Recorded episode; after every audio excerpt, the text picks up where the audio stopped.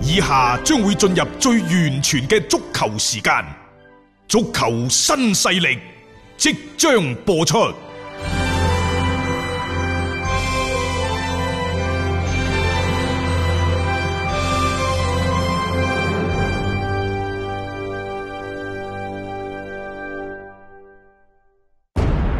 足球場，英雄地，幾多難忘時刻。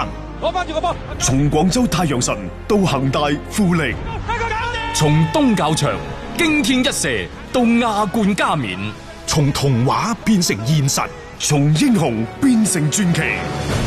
最偉大嘅球員，最不可思議嘅入球，勝敗之間只有一線。神奇之處，魅力所在，一比零啊，各位！只可意會，更可言傳。足球新勢力，各位朋友好，歡迎收聽今日嘅足球新勢力。琴日喺國內又或者講喺亞洲球壇係發生咗兩件事嘅。第一呢，就係韓國聯賽已經宣布啦，五、月八號嗯係啊，官方宣布啊，嗯率先重啟。咁、然之後國內有咩事呢？其實就係自己咬 自己。有深圳佳兆業嘅資深球迷，呢、係個資深唔知點樣理解啊而家。吓啲球迷真係就話呢，呢一個深圳佳兆業嘅總經理，啊就黑天津天海，偏偏呢個深圳佳兆業嘅總經理以前就就係以前天津天海嘅總經理阿丁勇。嗯咁呢兩件事呢，我哋喺嚟緊嘅呢一 part 時間呢，都會同大家呢作一介紹嘅。嗯首先呢，就係、K 聯賽，佢哋喺五月八號。就會係重啟，嗯啱啱大雄已經提醒大家係官宣，呢、個亦都係新冠疫情以嚟呢第一個重啟聯賽嘅亞洲國家。嗯誒、為咗呢一個所謂韓 K 聯嘅安全咁重啟呢，其實韓國足球協會啊已經做咗好多重嘅預案，並且就話喺前日啊，即係禮拜五嘅時候，嗯就已經進行咗一場嘅示範賽。嗯呢場呢場嘅示範賽呢，其實有好多個細節嘅安排係值得大家去思考同埋學習嘅。嗯嗱、首先嚇一個國家嘅聯賽佢能否重啟，我哋話並唔係當地嘅國家足協所決定嘅。嗯佢官宣之前，佢就一定會係得到當地防疫部門嘅嘅首肯。肯定要批準准許先得嘅，係啊，並且呢，仲會係會俾好多嘅指導嘅意見嗯政策俾佢，嗯然之後你按照呢一個意見政策嚴格執行，你要落實到位，係啦，嗯你再打多場示範賽，亦就係做一次嘅實戰嘅演練。等我哋睇睇個效果，大家行嘅流程嗯冇係錯點樣樣咁嚇，我覺得呢，即係呢個係建立喺一個國家又或者或又或者一個民族呢，嗯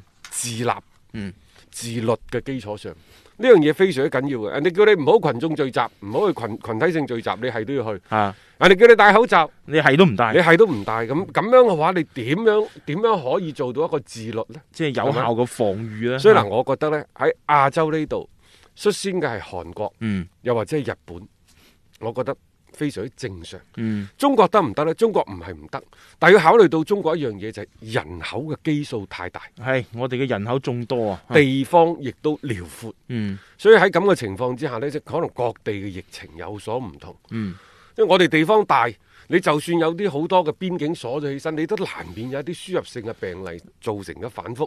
你唔同佢嗰度 豆腐潤咁細塊地方，係即係相對咧就全世好掉頭咁啊，人哋話齋嚇，咁啊，我覺得唔緊要嘅，最緊要係一切都按照嗰個步驟去推進。嗱，睇下韓國足協呢，即係嗰場誒、呃所謂嘅示範賽啊，嗯即係第一次出現呢個名嚇，嗯示唔係練習賽，唔係熱示身賽範示範賽嚇。啊首先呢場賽事呢，空場進行嘅，啊，呢個梗噶啦，我嘅理解嚟緊嘅今年，誒、呃早嘅可能要係九月、十月，嗯，遲嘅可能要明年。啊喺呢個之前，所有嘅賽事都將會係示即係空場進行嘅。嗯咁呢場空場進行嘅示範賽，在場呢，只係允許七十名記者喺場邊報道。嗯然之後，所有進入球場嘅人員都必須先測體温、戴口罩、戴手套。嗯呢個係你進入球場嘅最基本嘅硬性嘅 要求。三件套即係你唔戴你就唔好嚟啦，係係咪？冇錯球員喺場內熱身嗰陣時戴口罩。嗯，一整套嘅防護措施必須要等到正式比賽開打嘅時候呢，你先至可以掹走佢。冇錯，即係盡量去做到就即係嗰個防護到位啦。嗱，啊另外球員同媒體嘅行走路線亦都被分離，不過呢個打正式比賽都會分離。係係分離嘅，啊佢冇可能一齊混合噶嘛。啊但係呢呢個分離呢，即係有幾條路線嘅，就嗯譬如話你球員抵達現場嘅時候，你行邊條路，嗯媒體行邊條路，甚至乎工作人員行邊條路，嗯呢個都分得一清二楚。嗯，盡量就唔好等佢哋係即係聚集埋一齊咯。啊然之後即係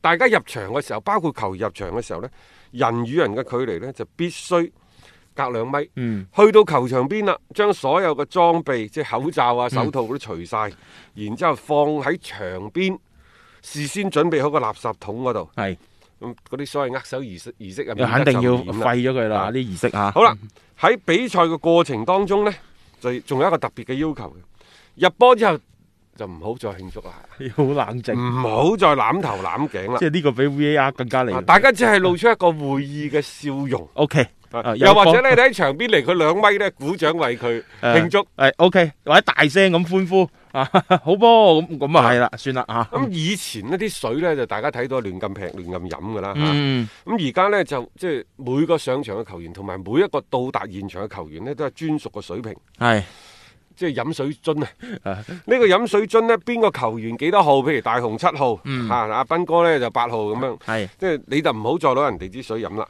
啊，比賽監督呢，亦都要向兩隊嘅球員明確規定，喂，足球運動員喺場上有個非常之唔好嘅習慣，唔知大家有冇留意？係咯隨地啊，即係啊有啲吐口嘢水攣攣啲嘢出嚟啊係咯。咁而家呢，就比賽監督亦都向兩隊明確規定，就係你唔好隨地濺口水啊！係啊，啊個否則呢裁判就黃牌甚至乎紅牌警告趕你離場嘅。嗯啊嗯即係好啦，呢個係比賽過程。嗯啊，比賽完結咗之後呢，就唔好意思，比賽嘅新聞發佈會呢，就唔喺室內進行啦，係喺場邊進行。呢就好似呢，所有比賽完之後咪要頒個獎俾啊呢咪就場比賽嘅 VIP 順勢喺嗰度進行啊係啦埋就喺嗰咯，度做埋。都得嘅。咁等等，嗯即係呢個呢，就係前日嗰場所謂嘅示範賽一整套嘅流程。嗯咁當然啦，即係喺五月八號 K 聯賽重啟之後呢，可能有一套更加詳細嘅指引。因為佢經過咗呢一個測試賽之後，佢會總結噶嘛，嗯即係有啲咩地方仲可以改進，更加好咁樣去落實到。我相信會嚟緊喺比賽當中咧，啊更加好咁體現出嚟嘅。咁誒、呃有媒體就認為呢，哇 K 聯賽都開波啦，嗯引起咗呢就好多中超球迷嘅羨慕妒忌恨。嗯哼，我就覺得未必嚇。啊係咯，中超嘅球迷是否因為 K 聯賽開賽羨慕妒忌而恨羨慕。妒忌恨呢？即係而家作為所有嘅中超，又或者作為中國球迷嚟講，邊度有波睇有乜所謂？啊你睇下，我同你講，啊全世界白俄嗯聯賽，全世界最多嘅球迷就係中國㗎啦。係而嗰班睇白俄聯賽啲人呢，嗯我認為睇波嘅動機既不純 又非常之明確嘅。係冇錯，係啊，佢好明確嘅。咁但係佢都睇波啊，即係都不外佢睇波嘅嗰個行為啊。中超嘅球迷唔會羨慕妒忌恨，嗯因為中超嘅球迷喺某種程度上係最冇立場 嘅。佢可以中意某一隊球隊，呢、嗯，個呢、個球隊呢，仲要係地域性係好傾強啊向嘅。係非常之明晰嘅，好強烈嘅。嗯好啦，然之後日本哦，佢可能會中意一隊波，嗯韓國佢又中意一隊波，嗯，去到歐洲五大聯賽佢鍾意一更加隊波多係咯。啊佢好多選擇嘅。國家隊嘅時候啊又變咗某國嘅個個球迷啊，係啊係咯。我後尾總結咗就係點解我咗卅年嗯節目主持人，有咁多人中意我，但係同時亦都有咁多人。嗯。好憎我，就因為我成日喺度講一啲球隊嘅時候咧，傷害咗某某啲球球迷啊啊球迷嘅，嘅感情，甚至乎咧佢覺得咧我係梅梅克，佢係呢一個斯朗克。喂，大佬啊，我點可能係梅克斯朗克咧？係咪？即係我哋做節目嘅觀點就係有碗數碟碗，誒有有碟啲數數碟數碟冇冇錯，該讚就讚，嗯，該懟就懟。即係亦係嘛即係好多人就自動屏蔽咗即係讚嘅嗰嗰一部分啦嚇，即係當然呢個好難做做到面面俱啊其實呢嗯圓嚇，就前兩日我睇咧就係第一網紅 VR 嘅採訪，係我又覺得佢講得好有道理。嗯因為佢即係大家都知啦，咩選品啊嚇、即係要打呢一個全網最低價。嗯啊，然之後呢，就即係為物為粉絲謀福利，大家都知啦嚇，嗯要揾一個好嘅產品。但係其實佢重點呢，就講到一個服務。嗯講到服務嗰陣時咧，佢講一番説話，我深有體會。佢話佢將嗰個服務，尤其係售後服務呢，睇得比佢選品可能更加之重要。唔係話選品唔重要，嗯選品已經好重要。都好重要嚇，但係服務其實講到底就係粉絲嘅體驗。嗯你你真係要將顧客、將你嘅粉絲當上帝。嗯然之後佢講佢話我做六十分，你哋覺得我得三十分；我做八十分，你哋可能只係覺得我得六十分。嗯我做到一百分，你都可能認為我得七八分嘅啫。亦就話球球迷又或者你嘅粉絲嘅期望值，唔會因為你做得更加好，嗯，佢會俾一個降更加好嘅評價俾冇你。錯，佢要求你越可能高要做到一百二十分，甚至乎做到兩 百分，佢可能先俾一百分俾你。嗯唔係話啲粉絲唔好，嗯而係佢俾咗一個動力你，鞭策你做得越嚟越好。冇錯，即係呢種期待期望值就永遠都會係比較高咁嚟到嘅我哋呢度呢，如果你係想作為一個有觀點嘅廣播佬，啊你有自己睇法嘅廣播佬，咁你你嘅觀點攞出去同人分享，你一定係獲得一部分人嘅 認同，嗯亦都有一部分人嘅反對，嗯好正常嘅啫。嗯冇我錯，甚至乎以前我就覺得，哎呀，我哋講呢啲嘢會唔會傷害到一啲同行嘅利益啊、感情啊等等？後尾我發現唔係，嗯因為同行就算傷害咗利益感情，人哋都唔會講你嘅，更何況我哋從嚟都冇講過任何同行嘅壞話。咁啊啊係點解你張達斌成日都咁乞人憎 憎呢就因為你講到啲球星傷害咗球迷嘅感 情，咁呢樣嘢真係無可避免喎。佢一個大佬觀點出嚟，肯定有人中意，有人唔中意㗎嘛啊就好似我話我中意德國咁樣，哦個個都話，誒、大家中意德國，好啊，一齊中意啦，係志同道合。然之後我話德國娘炮，嗯啊可能有啲死忠嘅德國粉就唔中意啦，啊，即係嗰啲一日德國雲，啊就一日覺得我即係張達斌一立場唔堅定係一個叛徒啊 嘛，係咪？咁 OK 佢佢而家係咪娘炮？我只係講出我自己心入邊嘅感受，總所以我好深刻嘅體會就係、嗯講與唔講，我都係選擇咗講。 嗯唔係情一時之口快，而係我呢啲所有嘅嘢都係發自我內心最真實嘅感嗯受。我是否要做一個最真實嘅自己？我是否要遵從我自己內心嘅 選擇？呢個好重要，係咯， 我覺得好重要。咁喺呢個過程當中，喂，即係我哋盡量希望唔得失人，嗯但係後尾我諗翻轉頭，唉，都係太心直口 快啦。誒，同樣我哋啲球迷都可以遵循自己內心嘅選擇嚇，即係有波睇，咁大家咪享受咯係。即係我覺得咩嘢聯賽都好，即係我哋球迷其實咧有時咧都好簡單嘅啫，只要有比賽睇咧，好多球迷係樂此不疲嘅。誒、再講翻呢，我哋睇完韓 K 開賽，因為大家就話中超幾時開？嗯，中超開呢，肯定就冇咁快嘅。 冇咁快嚇。四月份最尾幾日肯定開唔到啦，嗯，眼睇住五月都唔中上旬都冇可能，冇可能啊。五月嘅下旬得唔得呢？而家睇嚟都未必得，嗯可能要去到幾時啊？可能要去到六月二十二號，嗯呢個係足協當初準備嘅方案，係呢個話係第三套嘅方案，嗯因為當初一宣布向後推遲嘅時候，第一套方案呢就三月底四月頭，嗯，然之後呢，第二套係四月月底底五五月頭 啊，係第三套方案呢就去到六五月月份，啊六月份六月份啦係嗯咁而家六月份仲向推向向後推推就六月廿二號，嗯六月廿二號呢就有望重啟。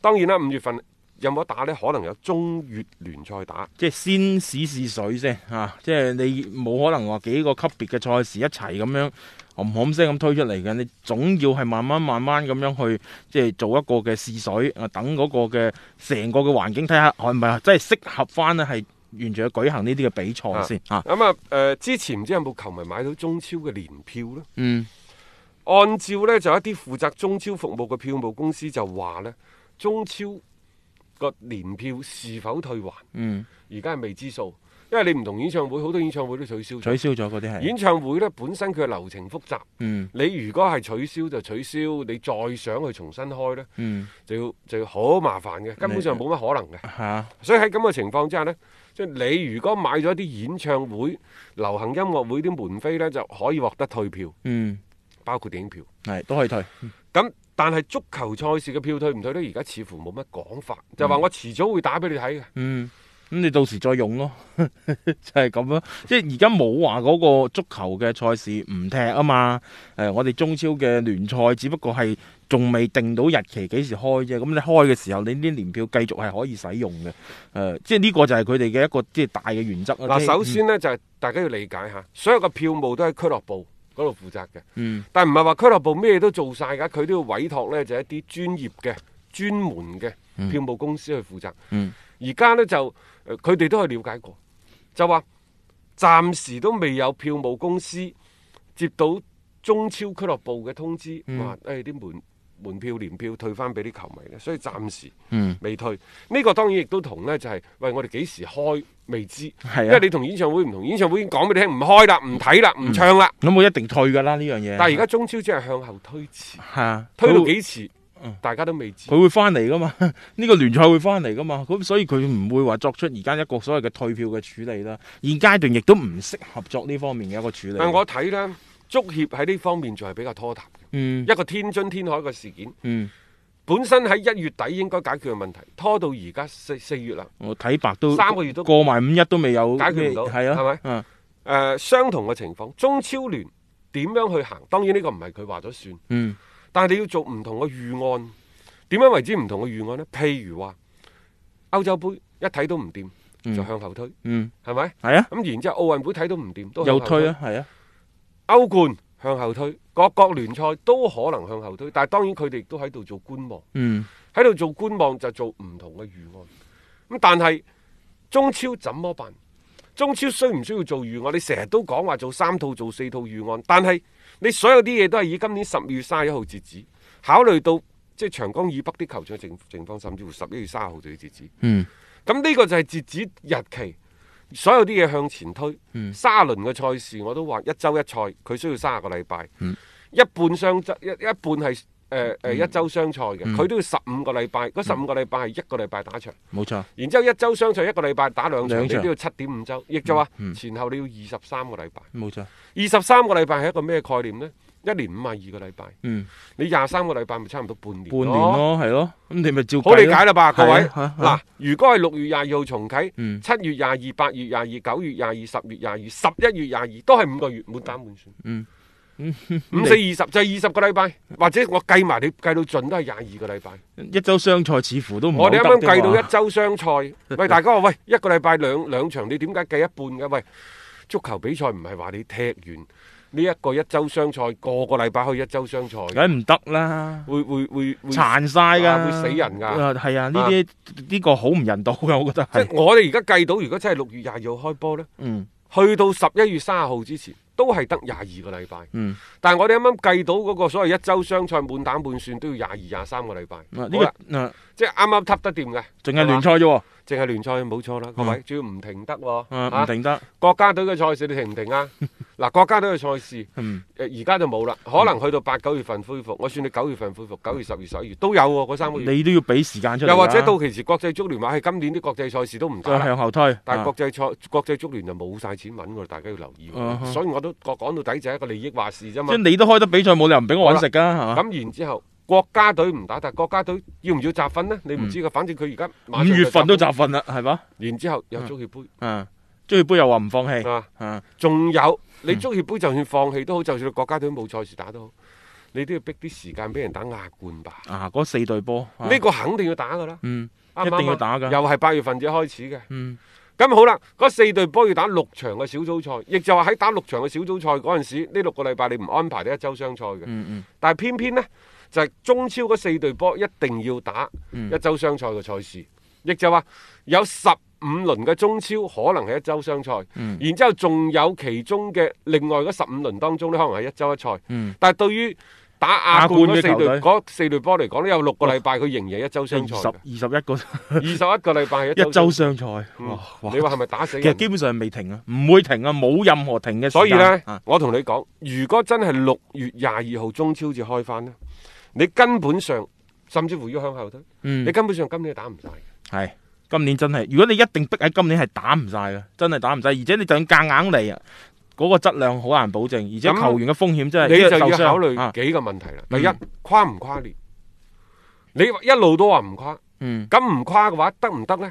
係得嘅，但係呢，你嘅賽程嘅編排可能就要推倒重嚟。嗱，我唔可，我唔好話一周雙賽，五日一場比賽。五日一場係係啦，嗯五日一場賽事呢，咁佢三日嘅賽事，即係每逢五日隔四日一場，隔四日一場，嗯佢係得嘅。但係呢，要賽會制，啊你唔好再考慮主客場啦。仲有，需唔需要面臨一個縮減嘅賽制？嗯仲有所有個賽制其實可以轉嘅，譬如話我先打個單循環嗯，就算啦，先打單循環，先打單循環，嗯打完單循環之後呢，就按照呢一個嘅誒、嗯呃排位，嗯一至八名就叫爭冠組，啊，打九至十六名就叫做保組，係然之後保組呢，就一對八。九對十六，爭冠嘅就一對八、二對七、三對六、四對五，嗯明白即係有啲似嗰個成交賽咁樣，然之後賽會制嗰度可以打兩兩回合，嗯然之後就去到決賽一場定。係啊，換一換呢種賽制呢幾個好啊，係可以考慮嘅，冇錯呢個賽程係嚟一個好天翻地覆嘅變化，嗯即係所謂士急馬行田，嗯係嘛？我唔知道足協有冇做到呢個預案預啊案，然之後呢，喺保組嗰度呢，九至十六，九到十六，嗯誒，然之後十對十五，十一對十十四，四十二對十三。。幾好啊！我覺得嚇、啊即係你反正一個循環過嚟，你啲排位係點樣樣，啊我唔係馬上判再你。或者啊仲有一樣嘢，就係你覺得九至十六咁樣對唔公平嘅話，你九至十六可以再打一個循環。係第一個你有小循環彎轉即係啊反正你你再有你打個小哋循打環啊，你有你哋打，嗰嗰批又有嗰係啦批打啊。嗯嗱，點解呢？如果我再打個小循環，即係譬如話爭冠組，你唔用呢一個淘汰賽嘅形式，我再打個小循環，佢唔係唔得嘅喎。嗯，我第一循環決出一至十六名嘅時候，我嗰度係咪打十五場賽事啊？嗯我已經剁咗先。係咪然之後嗯一至八名嗰個爭冠組小循環就打七場賽事，佢係嗯打廿二場嘅賽事㗎啦，係喺中立場打，反正今年都空場㗎啦。係廿二場賽事嘅賽事係咪縮咗大概三分之一？嗯，咁你就安排就好有餘地啦。冇錯。即係話你可以大循環加小循環嘅賽事，嗯又可以咧大循環加淘汰賽嘅賽事，即係咁樣又盡量去保證到嗰種嘅公平性咯。考慮埋中立場嘅作賽，嗯因為你所有啲球員集中喺一齊，從佢嘅住宿、嗯訓練等等規劃，喺呢段時間對唔住啦，就唔好周圍走，亦都唔好咧將啲風險啊，即係提高咁傳滯出去係咯。啊，因為足球比賽佢畢竟係一個群體性嘅事件。咁你咪當大家開緊工咁集訓咯，啊又係一個咁嘅形式咯。其實呢個係一種可行嘅方法嚟嘅，而且即係頭先我哋一計落咧，其實剁咗好大部分嘅一啲比賽啦。你起碼係即係為整個嘅你嘅賽程嘅設置係留低咗一啲嘅空間，亦都唔至於話即係。太多嘅一周雙賽，甚至乎一周三賽，你咁樣對對球員本身就係一種好大嘅摧殘嚟嘅。點點去應付啊？即係你諗下，大家諗都覺得已經係即係好難去接受嘅一樣嘢。你要佢哋真係落場去踢太密嘅一個賽事，真係對本身個比賽嘅質量啊，亦都冇咩太好嘅幫助。一個為足彩愛好者度身訂造嘅全新資訊平台北單體育，經已全面上線。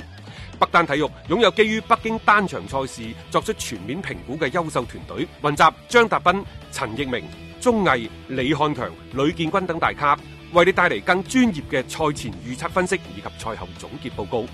北單體育無需註冊，一鍵辦理。想避免足彩市場起起伏伏，快啲嚟微信搜索公眾號北單體育。